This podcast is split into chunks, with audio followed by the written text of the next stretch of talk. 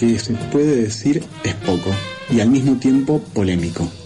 Él mismo lo era, sin medias tintas, y cómo no serlo en una sociedad y un mundo que profesa amor con palabras mientras desprecia y practica sistemáticamente odio con acciones concretas. Se lo ama o se lo detesta y tal vez, porque amando a Mingus, por cuestión transitiva, odiamos este mundo. El odio a un mundo que lo hizo ser como era y del que formamos parte. Mingus nace en Arizona y crece en California. De adolescente comienza a componer, se vincula con músicos de jazz que hacían swing, el estilo que predominaba en aquel entonces, lo admira a Duke Ellington, pero quien sacude la modorra es Charlie Parker, con el que cambia su modo de comprender la música. En mayo de 1953 toca junto a Betsy Gillespie Parker en Toronto, en el Massey Hall, grabación que se considera de las mejores piezas que ha dado el jazz. También se encuentra la famosa reunión del 13 de septiembre de 1953 con Charlie Parker, Thelonious Monk, Roy Haynes y el propio Mingus en un bar de escasísima reputación llamado Open Door, que solo queda registro en las imágenes sacadas por Bob Parent.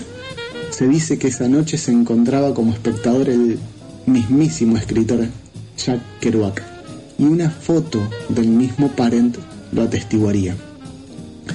De mediados de los 50 a mediados de los 60 es el momento de mayor y mejor creación de Mingus, diría. Entre ellos está ese primer disco mm, difícilmente pronunciable, Pithecanthropus erectus, de 1956, también de Clown, de 1957, y New Tijuana Moose, de ese mismo año, 57. Y está Mingus Aum, en el decisivo año de 1959. Y finalmente podríamos mencionar a The Black Saint de Cinderella Lady, de 1963, que se considera un álbum que contiene un gran logro este, en cuanto al desafío de la orquestación en el jazz, entre otros, ¿verdad? Pero el disco en cuestión del que quiero hablarles no está precisamente considerado como un logro, sino más bien como un absoluto fracaso. Pero es el primer disco que me llega de él. Es el primer disco que escucho. Y extrañamente es un disco, diría, complejo, es un disco difícil, pero extrañamente es el que me toma y no me soltará jamás. Se trata de la grabación Town Hall Concert, de octubre de 1962 en Nueva York. Mingus explica el porqué de ese fracaso en una entrevista a dos periodistas franceses. Dice, en principio, Mingus at Town Hall no era un concierto, sino una sesión de grabación abierta al público, lo que supone un matiz. Siempre recuerdo la impresión que sentí viendo a Duke Ellington hacer su primera grabación para Columbia, no en un estudio, sino en un teatro. Pensé que al público le gustaría asistir a la preparación de un disco tal, y como se realiza en un estudio cuando los músicos tocan totalmente relajados. Retoman varias veces los mismos temas, fuman, beben y no dudan en quitarse la chaqueta. Algo realmente diferente a un verdadero concierto expuse mi idea a los responsables de la compañía y me dijeron que mi sugerencia de invitar al público era bastante buena. Me hubiese gustado que haya sido gratis, pero me hicieron comprender que había que amortizar gastos. Lo que supe más tarde es que George Wayne, que es un buitre, había hecho creer al público que iba a asistir a un verdadero concierto de Mingus. En vez de temas bien construidos, la gente se sorprendió de escuchar cuatro o cinco compases, ver a los músicos pararse y volver a empezar lo que ya habían tocado, etc. Esto es lo que dice Mingus al respecto, ¿no? Al parecer fueron varias las circunstancias que colaboraron en que esto no salga como se lo había planeado. Desde la productora, que le adelantó un mes la fecha de realización, donde aún no tenía listo ni siquiera los cortes, peleas con algunos músicos, algunas peleas fueron también muy este, reconocidas. La ambiciosa idea de Mingus que crecía con el paso del tiempo llegando a pensar en una intervención con casi 40 músicos en el escenario, lo que finalmente sucedió. En fin, muchas variables y muchos frentes abiertos.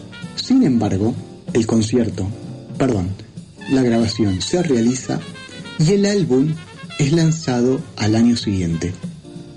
Pero en condiciones que suponían bajarle el tono. Es recién en 1994 cuando Blue Note vuelve a publicarlo, pero cambiando el orden de los temas, y esto hace que respete el orden original en el que fueron presentados, sumando algunos temas que estuvieron en la experiencia ahí en vivo, pero que habían sido excluidos de su publicación de 1963. Y finalmente, con una calidad mejor que la original. Es este el disco que llega a mis manos. Las características las cuenta Mingus en esa parte de la entrevista. El disco tiene varias cosas a resaltar. Primero, una vez más muestra la capacidad creativa de Mingus. Segundo, muestra el proceso de creación en crudo, con todas las imperfecciones que en este caso deben ser oídas como parte misma del acontecimiento que está sucediendo. No quiero dejar pasar esto. La improvisación no es exclusiva del jazz. Es cierto, hay otros estilos que cuentan con ella, ¿no? Por ejemplo, el flamenco. Sin embargo, hay algo propio en la improvisación en el jazz que le comporta su carácter vital y hace que finalmente se constituya en una música, en un estilo que trasciende incluso lo musical. Hace estallar las partituras, ¿no? Reconoce las estructuras, pero para romperlas. Esta es la actitud vital que encontramos cuando escuchamos jazz en vivo. Es la de estar asistiendo a una creación vital.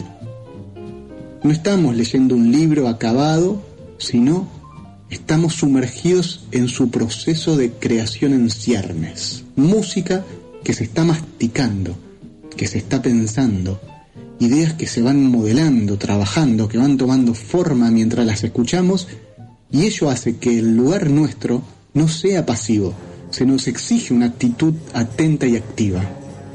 Eso es lo que sucedió aquella noche de octubre de 1962. La columna vertebral de ese acontecimiento está en dos cortes, diría. Por un lado Freedom y por el otro Epitaph. De esta última, en la edición de Blue Note, se encuentran las dos versiones completas que se tocaron esa noche. La primera con el público y la segunda una vez que el público se retiró. Es esta última la que contiene un soberbio solo de Eric Dolphy.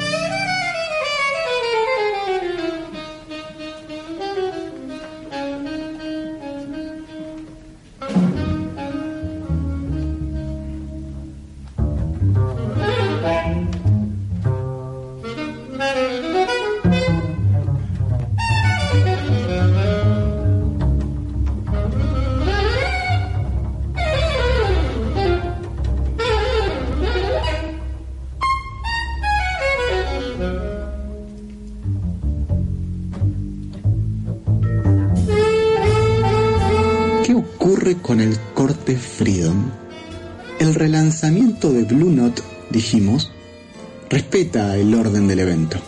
La canción Freedom se encuentra en primer lugar. Con ella se da inicio al banquete. Se abre la celebración y la denuncia, con toda la jerarquía y la sobredeterminación sobre el resto de las canciones que implica ponerla en un primer lugar. Sin embargo, no sucede lo mismo con el lanzamiento primero de 1963 por parte de la United Artists Jazz, que la lleva al segundo lado del disco, al fondo, al patio trasero del disco. Varias razones explicarían esto, sin embargo, la más importante, según el biógrafo de Mingus Brian Priestley, sería una razón política.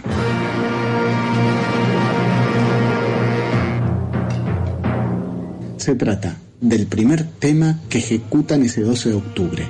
En el mismo aparece la propia voz de Mingus recitando un poema de su autoría que resulta profundamente sentido. Basta escucharlo y volverlo a escuchar. Priestley afirma lo inconveniente que resultaban esas palabras en el marco de la casa de brujas anticomunista que tenía lugar en Estados Unidos y que perseguía a figuras de la cultura. Lo importante de Freedom, además del poema de Mingus, es el telón de fondo hecho de voces que figuran las melodías de los esclavos en las plantaciones en el sur de Estados Unidos y el golpe de manos que las acompañan. Frederick Douglass, esclavo que logra escapar y funda el movimiento abolicionista, señala, a medida que se encaminaban el trabajo, los esclavos hacían reverberar los antiguos y densos bosques con sus canciones, en millas a la redonda, mostrando al unísono la mayor de las alegrías y la más profunda de las tristezas.